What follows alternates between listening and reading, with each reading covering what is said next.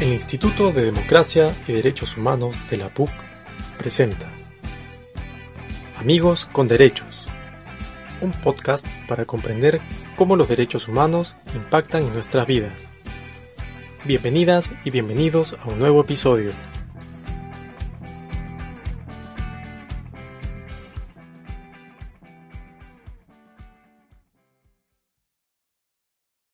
Hola, ¿qué tal? Bienvenidos, bienvenidas todos y todas a esta nueva edición de Amigos con Derechos, un podcast para entender cómo los derechos humanos impactan en nuestras vidas. Yo soy Katy Subirano, soy periodista y soy su anfitriona otra vez en esta temporada. Hoy estamos en medio de las fiestas patrias de la pandemia. No sé, es una cosa súper simbólica. El próximo año van a ser las fiestas patrias del Bicentenario, pero estas son las fiestas patrias previas al Bicentenario en medio de una pandemia. Creo que ninguno de nosotros va a olvidar la fecha Ninguno de nosotros va a olvidar estas fiestas patrias donde nadie se puede ir de viaje, donde nadie puede salir a, reunirse con los amigos, a celebrar, a tomar. Esa es la idea, por favor, no lo hagan, no se expongan, no expongan a la gente que quieren. Sin embargo, dado que estamos a un año del Bicentenario, que es una fecha simbólica, y dado que los seres humanos nos regimos mucho por los símbolos, es bueno que hablemos acerca de cómo se ha cuestionado nuestra peruanidad o qué cosa hemos descubierto de nuestra peruanidad en medio de esta pandemia y, como les decía, previo al Bicentenario. Para eso tenemos en el primer bloque a una invitada súper especial, es una mujer muy, muy inteligente, muy capa. Eh, tenemos a Eliana Carlín, ella es politóloga PUC. Eliana, ¿cómo estás? Mucho gusto. ¿Qué tal, Katy? Encantada de estar aquí. Encantada de conversar contigo también, Eliana como decía en la introducción, son unas fiestas patrias especiales, ¿no? Unas fiestas patrias en medio de la pandemia, ¿no? pero esta pandemia de, todas maneras ha desnudado muchas cosas, no solamente del lado del Estado, sino también del lado de los ciudadanos. Estamos llegando a los 200 años de independencia con un montón de problemas de convivencia, ¿no? Yo creo que el tema de ciudadanía en cuanto a derechos y a deberes, sobre todo a deberes, todavía no está muy cuajado en, en, todo, en toda la sociedad. ¿Tú cómo lo ves? ¿Cuál sería el problema por el cual todavía no, no todos somos conscientes del tema de la ciudadanía? A ver, claro, eh, yo lo que creo es que en efecto esto ha revelado una serie de cuestiones, lamentablemente a veces una serie de cuestiones horribles respecto de nosotros mismos y nosotras mismas. Y mira, yo lo que creo es que sí somos conscientes de que tenemos derechos y deberes, ¿no? Sin embargo, creo que nuestro país, al ser así de heterogéneo como lo conocemos, y siendo que la heterogeneidad es positiva en casi todo, ¿no? Eh, esta heterogeneidad a veces se refleja en brechas enormes, multivariadas, digamos, que, llegan a afectar la posibilidad de que las ciudadanas y los ciudadanos nos desarrollemos en nuestro máximo potencial, ¿no? Que realmente lleguemos a un desarrollo óptimo, ¿no? De todas nuestras capacidades, nuestras voluntades, nuestros deseos y nuestros sueños como ciudadanos y ciudadanas plenos. entonces, en tanto vemos que hay un porcentaje importante de ciudadanos que no llegan o no pueden ¿no? desarrollar de manera óptima sus potencialidades, tenemos un problema, ¿no? Estamos frente a un problema. Entonces, claro, lo que yo creo es que no es tanto que no conozcamos Sabemos que tenemos deberes y derechos. De repente, en efecto, específicamente, muchas veces no conocemos cuáles son estos deberes y cuáles son estos derechos en específico, ¿no? Pero lo que sí creo que es así en estos momentos notorio, sumamente notorio, es que esta brecha de la que te hablo, ¿no? Y que le resta posibilidades, le merma a la larga derechos también a nuestros compatriotas, es sumamente relativizada. ¿No? Es sumamente relativizada. Entonces, tenemos pues que esta brecha se relativiza y bueno, sí, ¿no? Hay gente que no ha tenido la posibilidad de respetar la cuarentena, bueno, ¿no? no, no, no pudieron. Bueno, no pudieron significó que muchos de ellos, por ejemplo, se contagiaron, se murieron. O contagiaron a su, a su entorno cercano y se murieron, ¿no? Entonces, ¿hasta dónde podemos relativizar, ¿no? Una cosa así, ¿hasta dónde podemos relativizar estas brechas?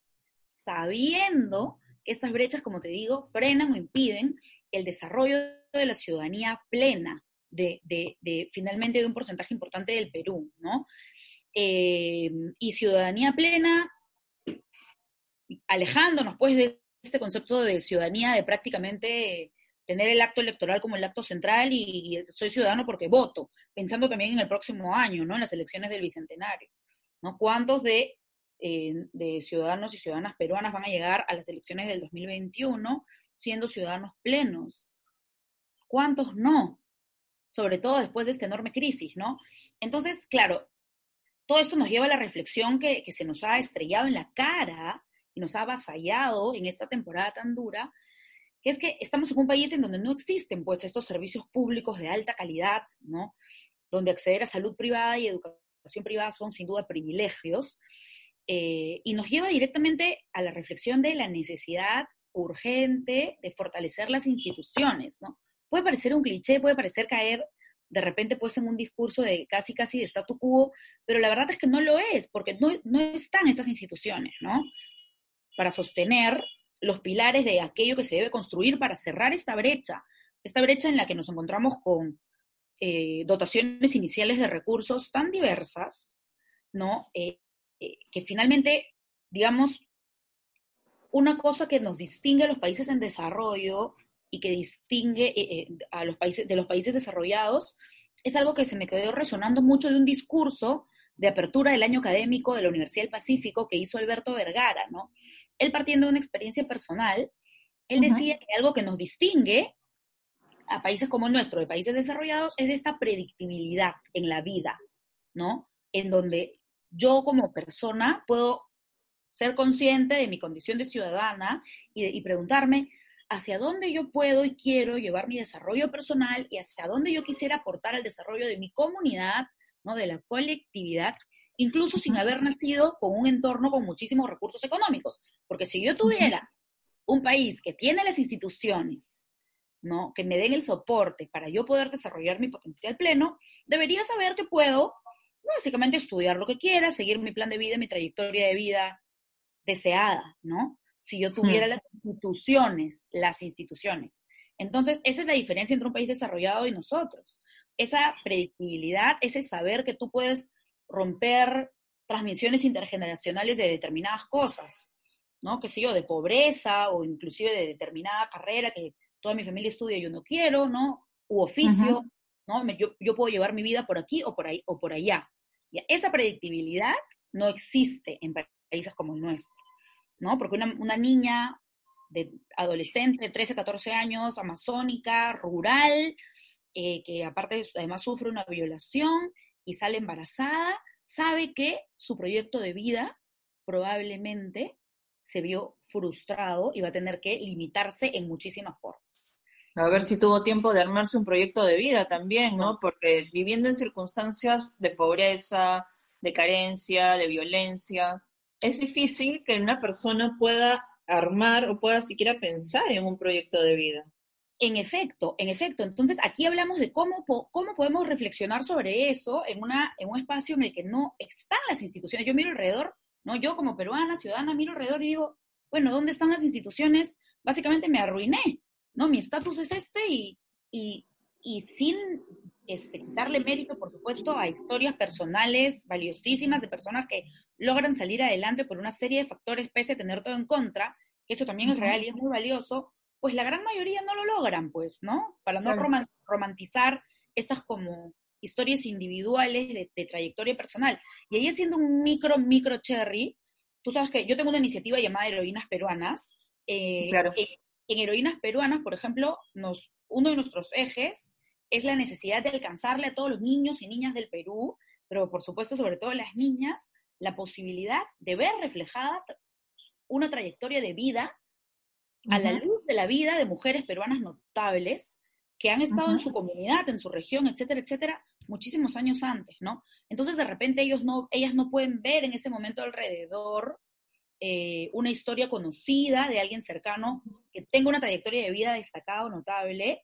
pero la idea es alcanzárselas, ¿no? Mira, aquí está, ¿no? Y de hecho, de hecho es una variable que, que, impacta en muchísimos problemas públicos como la violencia, el embarazo adolescente. Claro, eh, para, y para cerrar este bloque, Eliana, el tema de la mujer siempre ha quedado en un segundo plano, lamentablemente históricamente. Y ahorita en medio de la pandemia estamos viendo que son muchas las mujeres que han sufrido violencia y también el tema está quedando en un segundo plano. ¿Cuál es el reto para, no te voy a decir para cuando salgamos de la pandemia, porque todavía no vamos a salir, cuál es el reto que tenemos ahora, en medio de la pandemia, para visibilizar a la mujer peruana y a sus problemas? Bueno, aquí tenemos un, desafío enorme donde otra vez el alcance sectorial yo creo que, en términos del Poder Ejecutivo no ha sido suficiente, si queremos. Este, en tanto, inclusive, estamos hablando de, bueno, primero porque es un sector que tiene no, no muchísimos recursos, ¿no? Pero mm, además yo creo que, que, no somos ni siquiera conscientes de, por ejemplo, muy probablemente eh, el recurso humano que está atendiendo la, la, pandemia en este momento, hablando de personal de salud, es en su inmensa mayoría femenino. Primero, eh, por algún motivo eh, que, conoceremos luego cuando se estudie más a fondo esto, más del 70% de las personas que se infectan son varones, ¿no? Entonces, eh, y las comorbilidades descritas, obesidad, hipertensión, diabetes, bueno, obesidad no sé, pero hipertensión, diabetes son mayoritariamente masculinas también. En ese sentido, el porcentaje más grande mermado es, es masculino en cuanto a personal de salud. Entonces, ahora mismo tenemos una pandemia atendida mayoritariamente por por personal femenino, ¿no? Eso es algo que, solamente visibilizar ya sería notable, pero yo creo que para reflexionar sobre el rol de la mujer hoy por hoy, em, felizmente que sí se ha puesto sobre la mesa, yo entiendo en varios espacios, es este, eh, finalmente, el rol del trabajo doméstico no remunerado, ¿no? Que, que ahora, la verdad, ha sido, felizmente, como te digo, sometido a discusión en algunos espacios, por lo menos en algunos espacios laborales, bueno, yo no, yo no, no, no, soy madre, no tengo hijos, pero por supuesto conozco muchísimas eh, madres de mi edad que no le están pasando muy bien y no le han pasado nada bien eh, eh, durante toda esta temporada, ¿no? Entonces yo creo que ahí vale la pena una reflexión mayor si hablamos de la mujer profesional o de la mujer en roles de liderazgo, respecto de históricamente cómo se ha venido desarrollando este rol o se han venido dividiendo los roles dentro del hogar, ¿no? Esa es, una discusión que, también vale la pena darse. Y ya pasando al plano de la representación política, ¿no? es también un tema muy importante. ¿Qué vamos a hacer para tratar de tener un, congreso más equitativo eh, el próximo año, ¿no? Eso es también un asunto que hay que empujar comunicacionalmente, me parece a mí, sobre todo, y ya pensando en las elecciones de gobiernos regionales, teniendo en cuenta la tristísima, el tristísimo resultado en cuanto a em, alcaldías o eh, gobiernos locales, eh, en cuanto a, la participación femenina, yo creo que esto es una batalla que no deberíamos dar por perdida, ¿no? Y ver si vemos ahora lo catastrófico que está resultando el rol de los gobiernos regionales en muchísimas regiones, es un espacio más para reflexionar sobre esos liderazgos.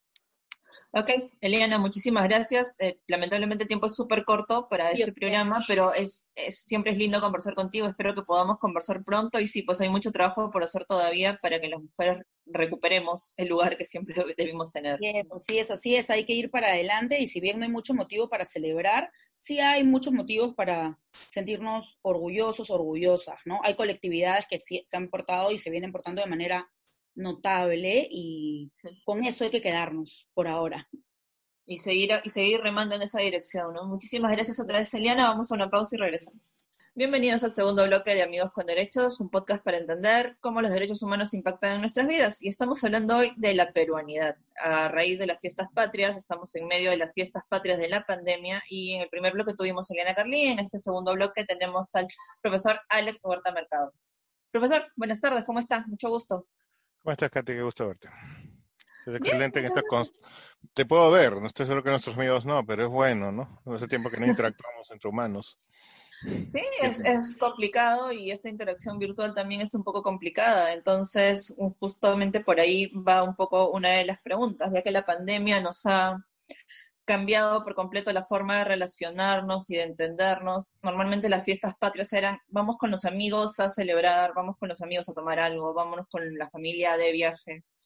Ahora las fiestas patrias de verdad pueden resignificarse en medio de la pandemia, la peruanidad puede resignificarse en medio de la pandemia. O sea, mira, Katy, mi punto de vista es el siguiente, pero siempre lo he tenido. ¿ah?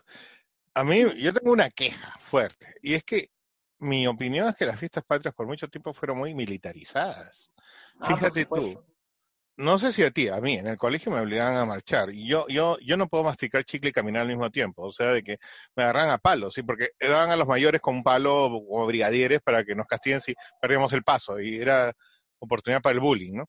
Hacer cuestiones frente a la bandera, llevar escarapela, este, qué sé yo, y también se obliga a banderar, ¿no? Obviamente, y si tú no pones bandera en tu casa, multa, ¿no? Y a veces hay que arriesgarse porque hay que ir al vórtice. de- no, yo no estoy en contra de eso, pero bueno, en general creo que siempre ha sido un poco militar. Me temo mucho que la historia que estudiamos también por amor a la patria han sido una historia militar, ¿no? De, de- de la independencia militar, de los militares, e incluso el resto de la historia también es batallas perdidas, pero victorias morales, ¿no? Entonces, eh, entonces lo que yo pienso, mi, mi opinión, es que, eh, y aparte de eso, mira, el evento central, si te das cuenta, es el desfile militar. Sí, El, el ritual, por ejemplo, el ritual, entendiendo el ritual como esa acción que une, ¿no? Que une, que simbólicamente une, es el desfile militar, ¿no? Y que la gente, to- por si acaso, todavía hace cola desde la madrugada para ponerlo en primera fila, o sea, que, que gusta, y se televisa y que antes tenía todo un discurso ahí, ¿no? Y recuerdo también que esto creo que ya no hay tanto, pero había desfile escolar, con su camisa blanca. había concurso, había concurso de, de escoltas, de no sé qué. Concurso de desfile escolar como si fuera muy diferente uno de otro, ¿no? Este, Exacto. De verdad nunca entendí bien qué cosa es lo que calificaban. Tenías que levantar más, quién levantaba más la pierna o algo así.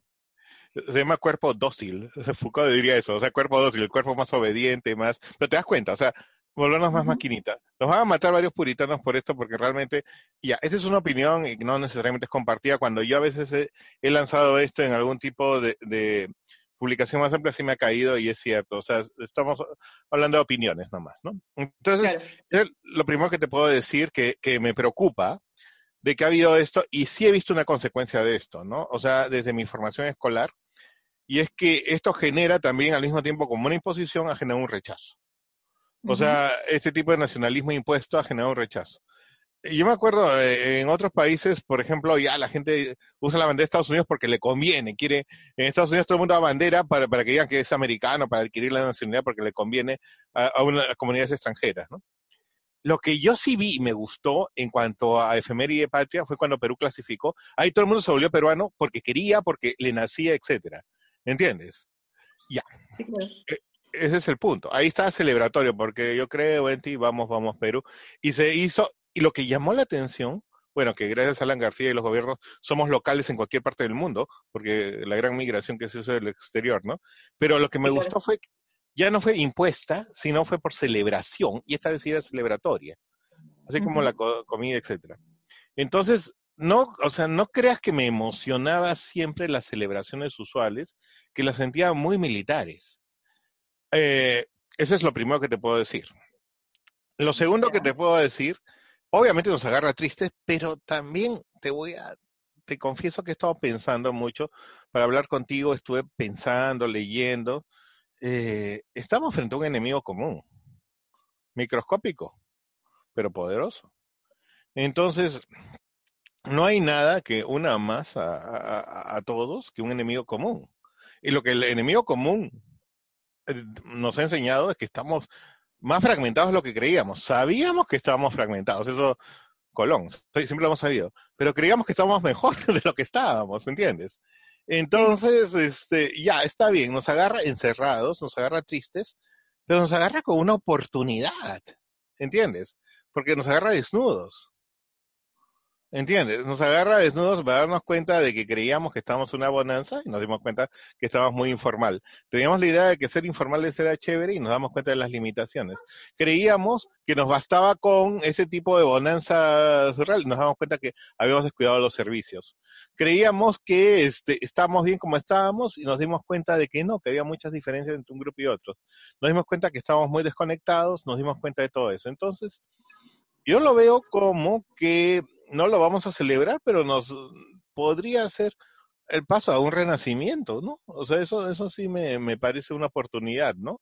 O sea, y mira tú que estamos cerca del bicentenario y el primer centenario lo celebramos con pompas, con el nuevo estadio, con avenidas, con parques, con todo eso. El bicentenario va a ser más bien un Eh, poco... el bicentenario va a ser celebremos que estamos vivos. Eh, sí, pero ah, este, sincerémonos con la nación. Porque eh, el centenario fue Leguía y, o sea, la nación inimaginada mientras el resto del país estaba olvidado. Claro. Yo creo que el bicentenario nos va a sincerar como nación. Entonces está bien que, que no tengamos tanta pompa, pero que nos demos cuenta, ¿no? O sea, e- ese estrés de crecimiento, ese país adolescente que está sufriendo, bueno, va a madurar, vamos a madurar. Y, y en ese sentido tal vez algo bueno, o sea, vamos a decir que ya no estamos para una fiesta de 15 años, eh, Sí. sino para una fiesta de 17 años, algo así. Es que te- somos una nación joven. Sí, pero hay una cosa que de- hay una cosa entre lo que tú decías que es, es tener- estamos frente a un enemigo común, pero este enemigo común que nos, no solamente nos ha, ha mostrado que estamos fragmentados, sino que nos ha fragmentado más en algunos casos. Entonces hay reacciones de, hay miedo, hay ira, hay negación.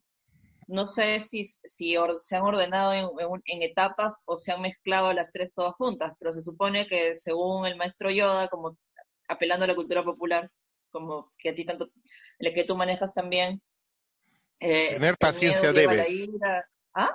A ver, el temor lleva a la ira. A ver, a ver, tú, tú mismo eres porque yo me olvido. A ver, ¿cómo es? El, El miedo lleva a la ira, el ira lleva al odio y el odio al lado oscuro. Entonces, digamos, esta, esta mezcla de emociones que, que, que conocemos eh, de- por Star Wars, no, esta mezcla de emociones nos puede llevar a ser o mejores peruanos o a, a que se cumpla la profecía de Yoda, ¿no? A que no seamos mejores peruanos, sino que se- nos terminemos de implosionar. O sea, ¿cómo, ¿cuál crees tú que puede ser el camino para no caer en el lado oscuro? Tener paciencia debes. Este, o sea, lo que pasa es lo siguiente. Eh, eh, mira, lo que, lo primero que ha pasado y que ha sido muy interesante es que todos nos hemos echado la culpa. ¿Entiendes? Total. sí. Ya, y eso, eh, pero yo creo que es algo natural. Eh, en el sentido de que, evidentemente, siempre hay una tradición nuestra de echarle la culpa al gobierno de todo. Después también a la empresa privada y obviamente el gobierno a la gente, ¿no? A la, el, ese- el pueblo, etcétera, ¿no? Entonces ha sido un conjunto de, de echarnos la culpa entre todos, ¿no? Eso es lo primero. Entonces, ya lo que tenemos que hacer es acuerdos sociales. Porque, o sea, el- el- lo que podemos vislumbrar es que hay algunos problemas en el Perú y la primera cosa que ha habido es que no hay puentes de conexión entre los grupos sociales. Ese es el gran problema. Es, los españoles dividieron indígenas por un lado y españoles por otro. Vino Bolívar y dijo, no, no hay indígenas ni españoles, hay ciudadanos. La fregó, porque ciudadano viene de ciudad. Entonces, si tú querías tener derechos, tenías que migrar, hablar una lengua de la ciudad criolla, cambiar sus tradiciones, fragmentó más el Perú. Ya, esa es una. La otra, por alguna razón no ha habido una preocupación por el otro. El otro ha sido más bien un sirviente. Hasta 1969 vivíamos una época feudal donde el campesino era un trabajador casi gratuito. ¿Entiendes? Entonces, y el Perú era visto como un botín. Entonces, no han habido vasos comunicantes, no ha habido puentes, no ha habido un aprecio por el otro y no ha habido una vista de país como proyecto. No hemos tenido una clase de dirigente, sino dominante, no más. Entonces, ya, eso tenemos que revisar totalmente como nación. Y sí creo que ha habido un cambio, sí creo que estamos en un cambio. No seas tan pesimista, sí, al menos ya no lo cuestionamos, ¿no crees? Y el hecho que nos estemos cuestionando ya avanza. Katy, no seas pesimista, ya no estamos para pesimismos. Enti- ¿Entiendes? ¿Entiendes? O Parece que sea, me lo estuvieras diciendo para convencerse usted mismo. eh, bueno, sí, ¿no? Es que estoy viendo un espejo. ¿Entiendes? Sí, Eh, sí, sí, ese es el punto. Claro, Podemos pero- tener ese punto en común, ¿no? De que eh, eh, lo vemos, pero tenemos que ir un poco más allá de esto. ¿Por qué? Pero, o sea, Katy, sí creo. Espérate un ratito.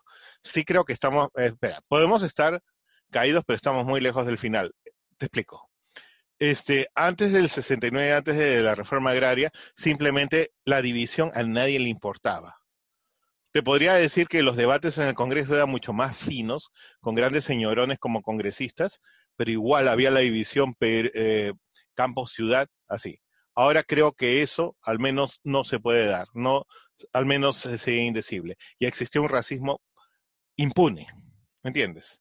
Siquiera hoy cuestionamos, siquiera hoy luchamos, siquiera hoy nos indignamos, siquiera hoy estamos luchando por los derechos contra el racismo, contra la violencia, contra las mujeres, por los derechos LGTB. Entonces, siquiera ahora hemos ganado la capacidad de indignación y creo que ese es un salto cualitativamente fuerte. Créeme pues que la capacidad de indignarse es fuerte. esperemos que los resultados sean positivos, ¿no? Pero ¿no crees tú que el hecho que ya eh, hayamos abierto los ojos y que el coronavirus nos haya encontrado fragmentados, y como tú dices, tal vez nos fragmente más, eh, pero ya depende de lo que nosotros hagamos con ello, tal vez sea una buena posibilidad. Permíteme, y ya sé, yo sé, como tú bien dices, como tú bien has dicho, tal vez sea una forma de intentar convencerme a mí mismo, pero permíteme intentar ser optimista. Decirte que tal vez no hayan celebraciones, pero sí hay una posibilidad. Permíteme decirlo porque es cierto que no tendría yo un fundamento eh, de futuro, pero decirte que sí es una oportunidad que podríamos aprovechar, ¿no? ¿Por qué? Porque en la foto aparece más clara, ¿entiendes? Eso es lo que te puedo decir. Al menos, ¿no? La, foto aparece más clara. Ok, profesor, muchísimas gracias por haber estado conmigo. Ya te enojaste conmigo. No, no, me, me, echó a reflexionar, no, no me he enojado, no, hay, forma, no hay forma. Pero lo que pasa es que el productor me dice que ya tenemos que cortar y yo tengo que hacerle caso porque si no, eh, después no entra el programa completo. Bueno, que, la, que la fuerza nos acompañe. Que la fuerza nos acompañe a todos, felices fiestas patrias y bueno, eh, que es mejor que nos acompañe la fuerza a parafrasear a Hurtado Miller, ¿no? Este, nada, eh, pueden seguirnos en nuestras redes sociales, en Sonopuc, en Spotify y nos encontramos en el próximo programa. Esto es Amigos con Derechos. Hasta pronto.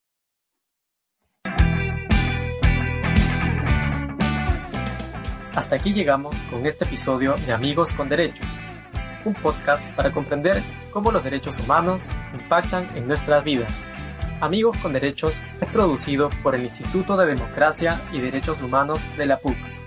El programa es conducido por Catherine Subirana, producido y mezclado por Fanta Quejara y Almendra Sánchez.